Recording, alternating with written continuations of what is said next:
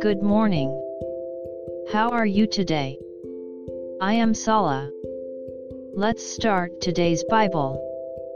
Today's Bible verse is Psalms 86 1. I'll read. Bow down your ear, O Lord, hear me, for I am poor and needy. Amen. This is David's prayer, which simply expresses his anguish and need. When people are in trouble, they may instinctively say God. Even if they do not believe in God. However, David, who believed in God, was constantly praying to God.